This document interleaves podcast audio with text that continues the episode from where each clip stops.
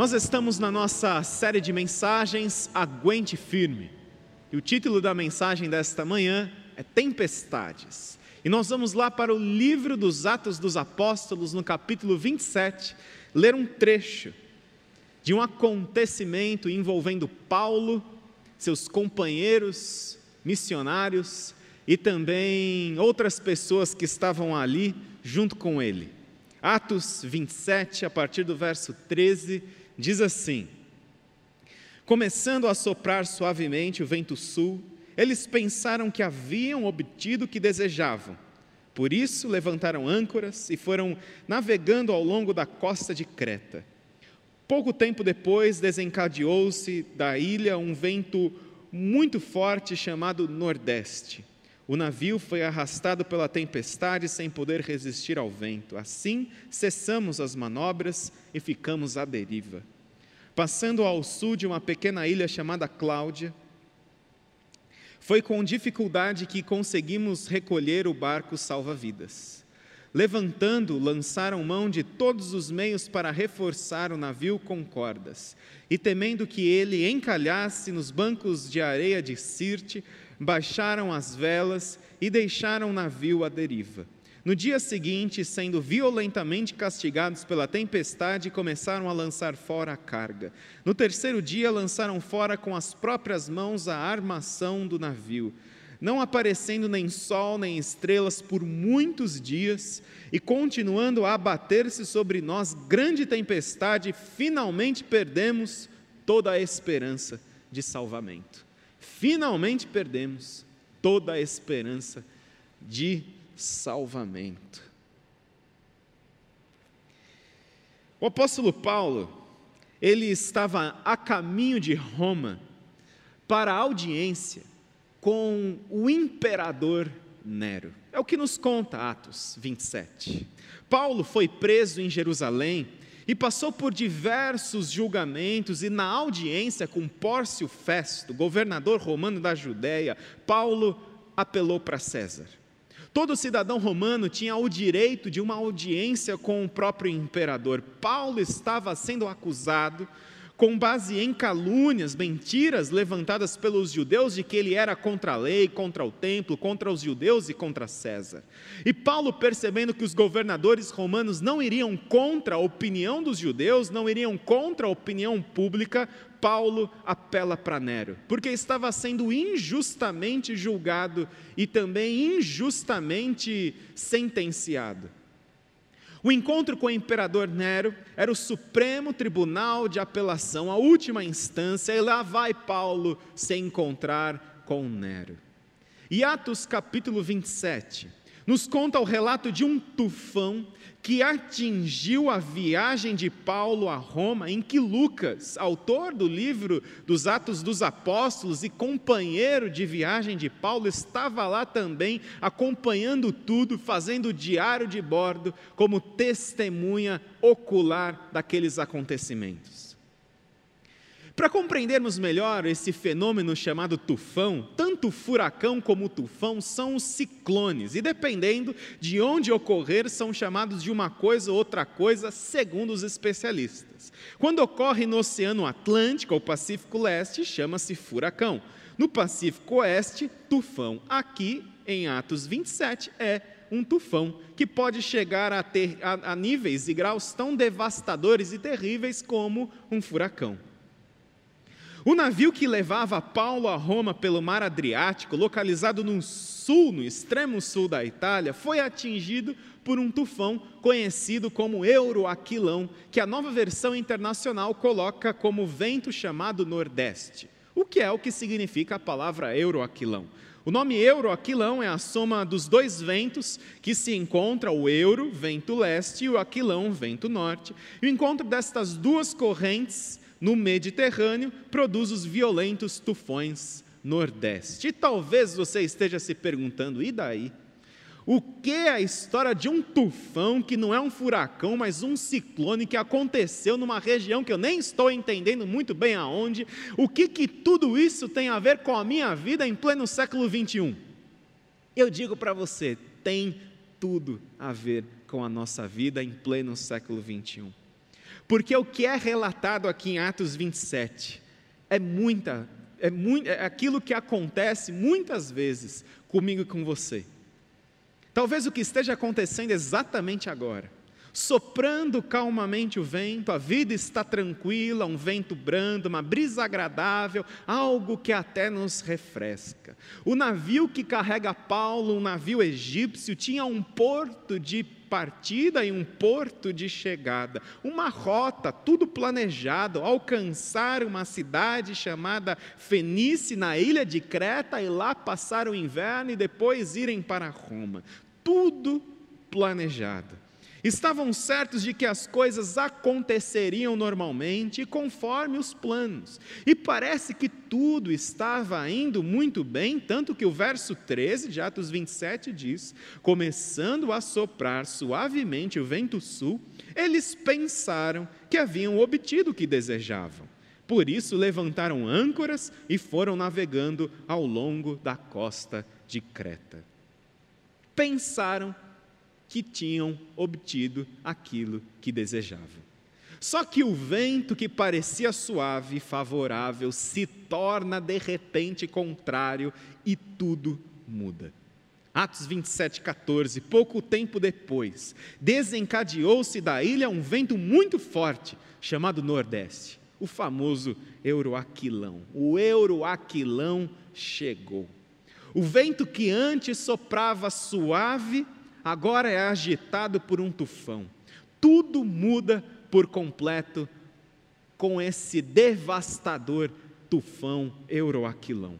E o que fazer? O que fazer quando a vida é atingida por uma grande tempestade? O que fazer quando a vida é atingida por um tufão? Quando o euroaquilão passa pegando tudo, derrubando todas as coisas, derrubando todos os planos, todas as rotas, mudando a nossa agenda, mudando tudo aquilo que nós tínhamos planejado. O que acontece quando um tufão chamado pandemia, chamado coronavírus, passa pelos países do mundo, pelas nossas casas e, contra a nossa vontade, nos obriga a percorrer caminhos que nós não tínhamos planejado? O que fazer quando inesperado, o devastador inesperado acontece, bate na nossa casa? Quando, por exemplo, situações que nós não imaginávamos que pudessem acontecer, acontecem e mudam por completo nossa agenda, nossa rotina, nossos sonhos e, e nossos planos. Eu gostaria nesta manhã de refletir sobre esse texto escrito por Lucas, o seu diário de bordo lá no navio onde estava Paulo indo para Roma, refletir sobre duas questões. A primeira questão é o que faz um tufão em nossas vidas? O que faz um furacão nas nossas vidas? O que faz uma pandemia nas nossas vidas? E a segunda questão é o que Deus faz quando um tufão nos atinge? O que Deus faz quando uma pandemia, o desemprego, a doença nos atingem? O que faz o tufão e o que Deus faz quando um tufão nos atinge? Vamos lá para a primeira questão: o que faz um tufão? O que faz uma terrível tempestade? Porque lá vamos nós pela vida. Nós saímos, estabelecemos o nosso roteiro, nós sabemos o que queremos, temos um plano, temos um ponto de partida, um ponto de chegada. Nós estabelecemos os nossos roteiros. Ah, ano que vem eu vou entrar na universidade, depois eu vou fazer pós-graduação, aí eu vou me casar, e depois de três, cinco anos eu vou ter filhos, aí depois eu vou viajar de novo, ah, eu vou abrir o meu negócio próprio. Nós vamos estabelecendo os nossos roteiros, a nossa agenda, com base nas nossas expectativas, eu vou juntando dinheiro aqui, abre uma previdência privada. Quando eu estiver idoso, eu vou dar a volta ao mundo, eu vou percorrer países, eu vou descansar. Nós estabelecemos os nossos roteiros, nós estabelecemos os nossos objetivos, mas aí vem o tufão. Aí vem o vento nordeste, aí vem um euro aquilão, um devastador euro aquilão, e tudo muda. Tudo muda. E a primeira coisa que faz uma tempestade na nossa vida é nos arrastar com violência. A primeira coisa que faz uma tempestade na nossa vida é nos arrastar com violência. Atos 27,15 diz exatamente isso. O navio foi arrastado pela tempestade. Sem poder resistir ao vento, cessamos as manobras e ficamos à deriva. Tudo vai indo muito bem e de repente tudo muda. Perde-se o controle da situação. Agora se é um joguete ao sabor das circunstâncias, cessam as manobras. E uma das piores sensações da vida é aquela sensação que nós temos que estamos perdendo o controle. É muito bom quando nós temos tudo planejado, tudo sob controle, mas é terrivelmente desestruturador quando nós não temos o controle e descobrirmos que nós somos jogados para lá e para cá e o navio foi arrastado pela tempestade. Eles não conseguiam mais resistir àquela tempestade. Eles não conseguiam mais resistir àquele vento destruidor chamado Euroaquilão. Então cessaram as manobras, o que nós podemos fazer? Eles simplesmente agora estavam indo na correnteza da tempestade. E a primeira coisa que faz uma tempestade na nossa vida é nos arrastar para lugares que nós não gostaríamos de estar. A primeira coisa que faz uma tempestade na nossa vida é nos levar por caminhos que nós não gostaríamos de estar. E nos arrasta com violência, nos arrasta com agressividade. Mas há uma segunda coisa que uma tempestade faz na nossa vida, a partir do texto que lemos. Uma tempestade nos paralisa. O que aconteceu com aqueles marinheiros quando passou o tufão? Atos 27, 17 diz: lançaram mão de todos os meios para reforçar o navio com cordas. E temendo que ele encalhasse nos bancos de areia de Sirte, baixaram as velas e deixaram o navio à deriva. Deixaram o navio ao sabor das circunstâncias. Eles não sabiam mais o que fazer, eles estavam paralisados paralisados pelo medo. E além de se perder o controle, outra coisa terrivelmente desagradável em nós diante das tempestades, é essa sensação de imobilidade. Nós não sabemos para onde vamos, nós não vemos saída, para onde correr, para quem devo pedir ajuda? Devo eu pedir ajuda? A pessoa que a pessoa parece que está num beco sem saída, num labirinto, em que qualquer tentativa em que ela esbarra numa porta que está fechada, não há possibilidade de sair. Não há o que fazer, só frustração, raiva e medo. É frustrante nós não termos mais a capacidade de agir. E você já passou por isso? Você está se sentindo assim nesse tufão chamado quarentena, nesse tufão chamado coronavírus?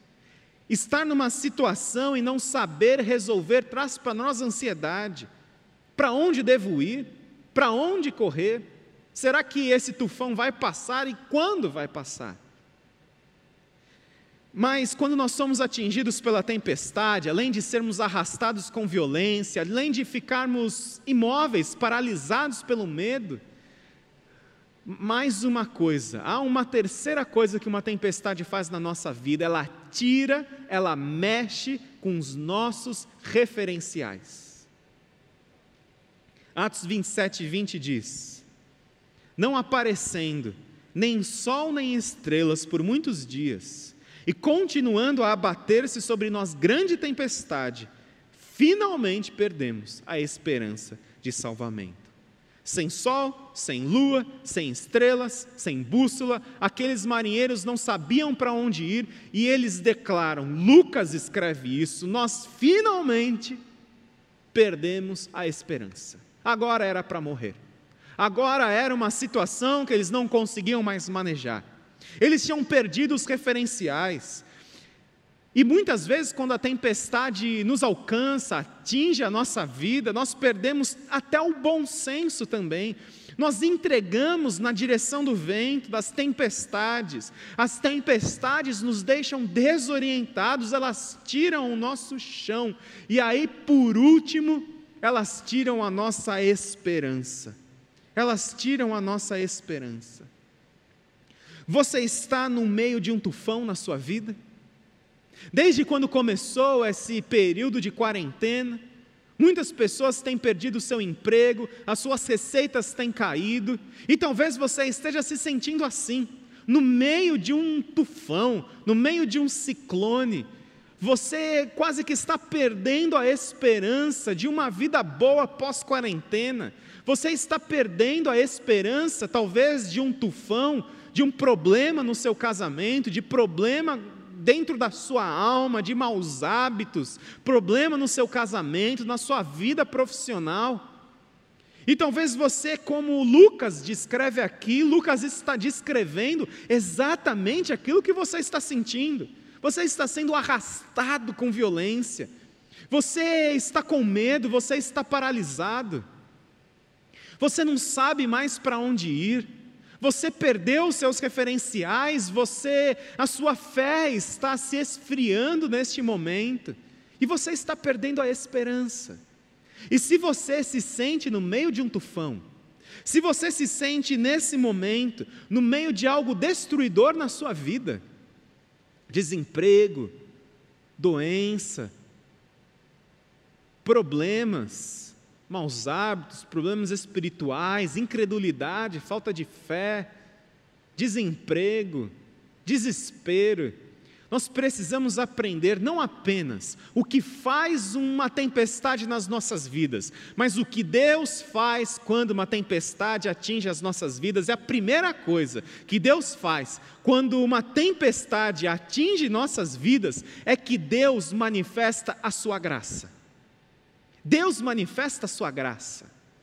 Atos 27 e 23 diz assim: Pois ontem à noite, apareceu-me um anjo do Deus a quem pertenço, e em quem e a quem adoro. O relato dessa viagem, da tempestade de Paulo, ela não termina no verso que nós damos, ela continua. Ela continua dizendo justamente aquilo que Deus faz quando uma terrível tempestade nos atinge. Aqui nós sabemos que Deus manifesta a sua graça. Não há lua, não há estrelas, há realmente ameaça, há risco de vida, eles estão com medo, eles estão sendo arrastados com violência, mas um anjo de Deus aparece. E aqui está o profundo significado da graça. Nós não a procuramos, a graça nos procura e a graça nos alcança. E esse é o, também o melhor retrato de Deus, um Deus que nos procura, que nos encontra no meio do tufão da nossa vida um Deus que nos encontra no meio das tempestades, um Deus que aparece de repente quando o sol, a lua, as estrelas foram embora. Quando nós estamos desesperados, aí o Senhor sinaliza a Sua presença. No momento em que estamos no meio das tempestades da vida, sendo arrastados, quando o navio já estava à deriva, quando perdemos e eles haviam perdido todo o referencial, a graça de Deus se manifesta, sinalizando: você não está sozinho. Embora você não veja o sol, embora você não veja a lua, embora você não veja as estrelas, embora você esteja arrastado com, sendo arrastado com violência, de alguma forma Deus sinaliza a sua presença para nos mostrar: ei, você não está sozinho. E Deus, na sua graça, traz boas notícias para Paulo, boas novas para Paulo. Diz assim: é preciso que você compareça perante César. Deus, por sua graça, deu-lhe as vidas de todos os que estão navegando com você. Paulo, você não vai morrer nessa tempestade. Ela está difícil, ela está complicada, mas é preciso que você compareça a César. É preciso que você tenha um encontro com o imperador Nero e testemunho dele, testemunha a respeito de mim para ele.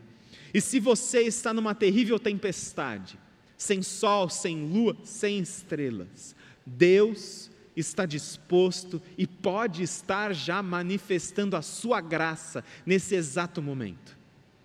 Talvez você não esteja vendo, porque está com muito medo da ausência do sol, da lua, das estrelas, do emprego da saúde. você está perdendo seus referenciais, mas peça para que o Senhor abra os seus olhos e que você veja que talvez tudo isso que esteja acontecendo na sua vida seja manifestação da graça de Deus. Há uma segunda coisa que Deus faz quando uma tempestade nos atinge: Ele faz cessar o nosso medo. Lemos no verso 24: Paulo não tenha medo. Você pode repetir isso, substituindo o nome de Paulo pelo seu nome, Vitor, não tenha medo. Vitor, não tenha medo. Você não está vendo o sol, a lua, as estrelas? Não tenha medo. Há por aproximadamente 100 vezes ao longo da Bíblia a expressão não tenha medo. Deus tinha um propósito para que Paulo chegasse a Roma e testemunhasse diante de César. E não seria um tufão que atrapalharia os planos do Senhor. Nós fazemos planos e nós temos que fazê-los, mas a nossa oração é para que Deus, e é para este Deus que não é pego de surpresa, que Ele conduza as nossas vidas. E conforme Deus prometeu para Paulo, nos conta o verso 44 que todos chegaram a salvo em terra. Deus conduziu o povo à terra firme. Por causa daquele tufão, Paulo chegou numa ilha chamada Malta. E aqui nós aprendemos a última lição, e eu quero que você preste atenção agora. Porque no meio da tempestade, quando a tempestade nos atinge, nós somos arrastados com violência, ela nos paralisa, ela tira os nossos referenciais, ela tira a nossa esperança. Quando o Senhor, quando é o Senhor do nosso barco, ele dirige a nossa vida, e embora nós estejamos sendo atingidos por tufões e por furacões em meio a essas terríveis tempestades, Deus, além de manifestar a sua graça, além de fazer cessar o nosso medo, Deus evidencia o seu poder. Deus não apenas manifesta a sua graça, e através da sua graça, não apenas o nosso medo vai embora, mas Deus evidencia o seu poder. E é o que nós vemos no relato de Atos, capítulo 28. Porque no meio dessa tempestade, eles foram arrastados para uma ilha que eles não sabiam onde estavam, descobriram que era uma ilha chamada Malta. E aí nós encontramos o relato de Lucas, daquilo que aconteceu em Malta. Paulo ajuntou um monte de gravetos quando os colocava no fogo. Uma víbora, fugindo do calor, prendeu-se à sua mão. Quando os habitantes da ilha viram a cobra agarrada à mão de Paulo, disseram uns aos outros: Certamente este homem é assassino, pois tendo escapado do mar, a justiça não lhe permite viver.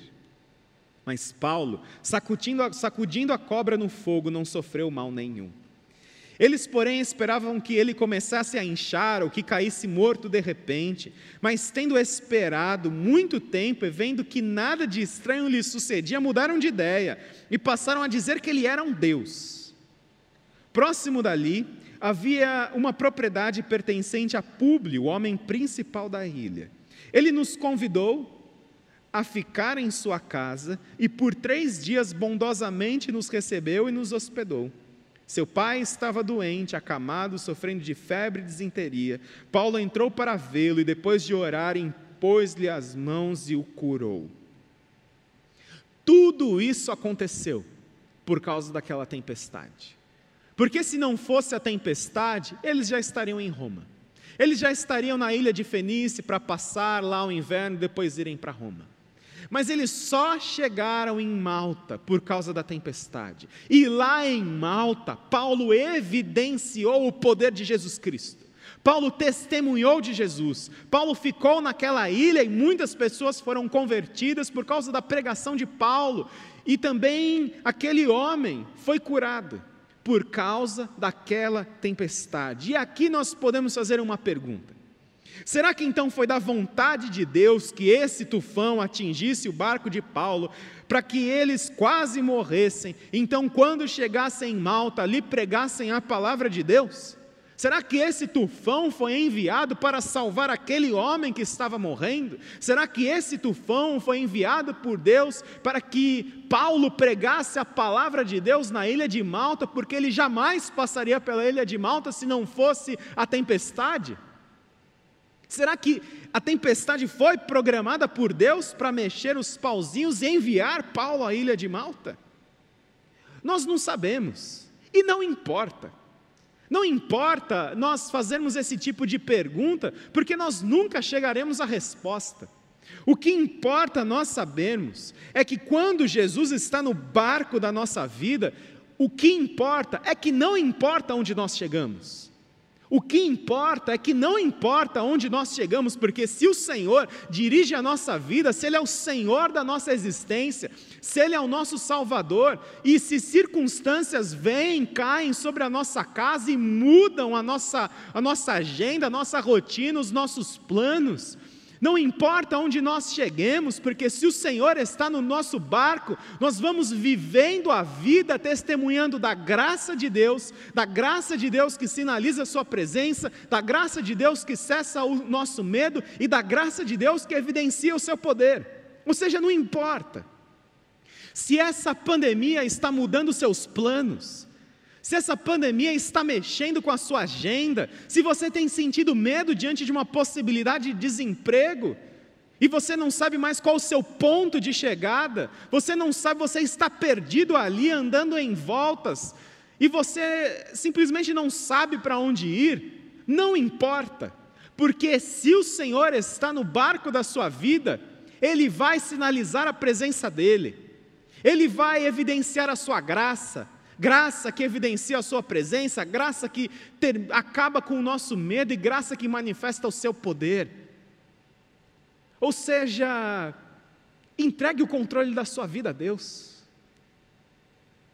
Você está passando por tempestades, entregue o controle da sua vida a Deus. Ore ao Senhor, coloque diante de Deus quais são as suas expectativas, quais são os seus sonhos, mas também quais são as suas angústias. Porque muito mais do que nós chegarmos ao destino almejado com as nossas vidas, com os nossos planos, é termos o Senhor no nosso barco. Porque mesmo que a gente chegue num outro destino que jamais imaginávamos, lá na ilha de Malta, se o Senhor estiver no nosso barco, nós seremos bênçãos ali em Malta, e Malta será bênção na nossa vida, porque esse é o incrível Deus. Esse é o incrível Deus que manifesta o seu poder em nós e através de nós. Esse é o incrível Deus que não há tufão que seja maior do que a sua graça, não há tufão que seja maior do que a sua presença. Deixe Deus ser o Senhor do seu barco. Deixe o Senhor manifestar a presença dEle na sua vida. E eu quero orar com você nesse momento. Eu quero justamente pedir para que você entregue o controle da sua vida a Deus. Você tem uma aposentadoria planejada, você tem tudo esquematizado, você tinha elaborado planos para esse ano, mas eu quero dizer para você uma coisa: não importa se você vai chegar em Roma ou não. O que importa é que, mesmo que você passe por uma ilha chamada Malta, que não era o seu destino, se você passar com o Senhor dentro do seu barco, como nós lemos no início do culto, o Senhor como seu pastor, atravessando o vale da sombra da morte junto com você, ah, você vai perceber da graça de Deus, você vai perceber essa graça que, com a presença dEle em nós, todo medo vai embora. E também através da sua graça você vai perceber o seu poder. Por quê? Porque a minha graça te basta, disse o Senhor. O meu poder se aperfeiçoa na sua fraqueza. Faça planos, claro, mas entregue esses planos nas mãos de Deus.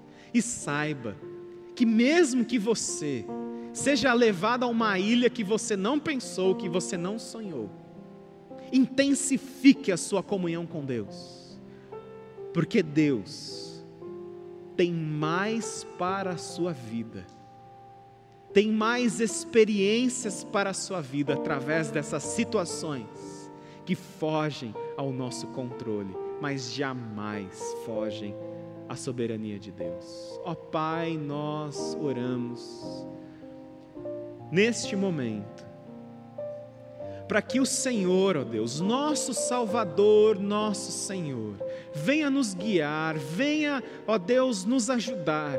E se você nesta manhã está com seu coração triste, com seu coração angustiado, sendo arrastado com violência pelas tempestades da vida, e você não sabe mais aonde está, não sabe mais se você vai chegar no lugar que você gostaria, simplesmente peça para que o Senhor ele seja o senhor do seu barco e que você, não importando por onde você passe, que você testemunha da sua graça, da sua presença e do seu poder.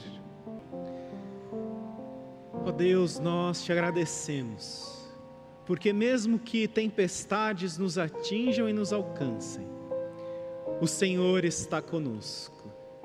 E que nesse momento, todos aqueles que nos acompanham, todos possam deixar o Salvador Jesus Cristo preencher as suas vidas, orientar os seus caminhos, manifestar da sua graça, da sua presença e do seu poder, porque é tudo aquilo que nós precisamos, muito mais do que chegar nos destinos que sonhamos, é nós percorrermos o caminho com a sua graça, a sua presença e o seu poder sendo evidenciados em nós e através de nós.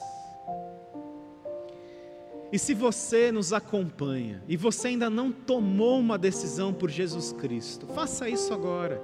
Peça para que o Senhor entre na sua vida, perdoe os seus pecados e que você possa iniciar essa jornada com o Senhor, que é o nosso pastor e nos supre supre a nossa alma, supre a nossa existência com a Sua direção, com Sua presença.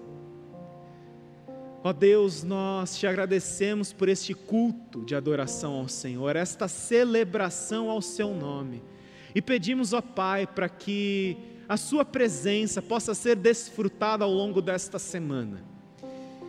Que diante das notícias que possamos receber nessa semana, boas ou más, que, ó Deus, possamos recebê-las debaixo da Sua graça, da Sua presença e do Seu poder.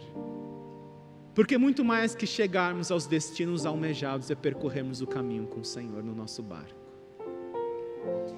E nós oramos para que a Sua graça, graça do Senhor Jesus Cristo, o amor de Deus Pai, a preciosa presença, amizade e consolação do Teu Santo Espírito estejam com todos do Seu povo, espalhados pela face da terra, em nome de Jesus que oramos. Amém.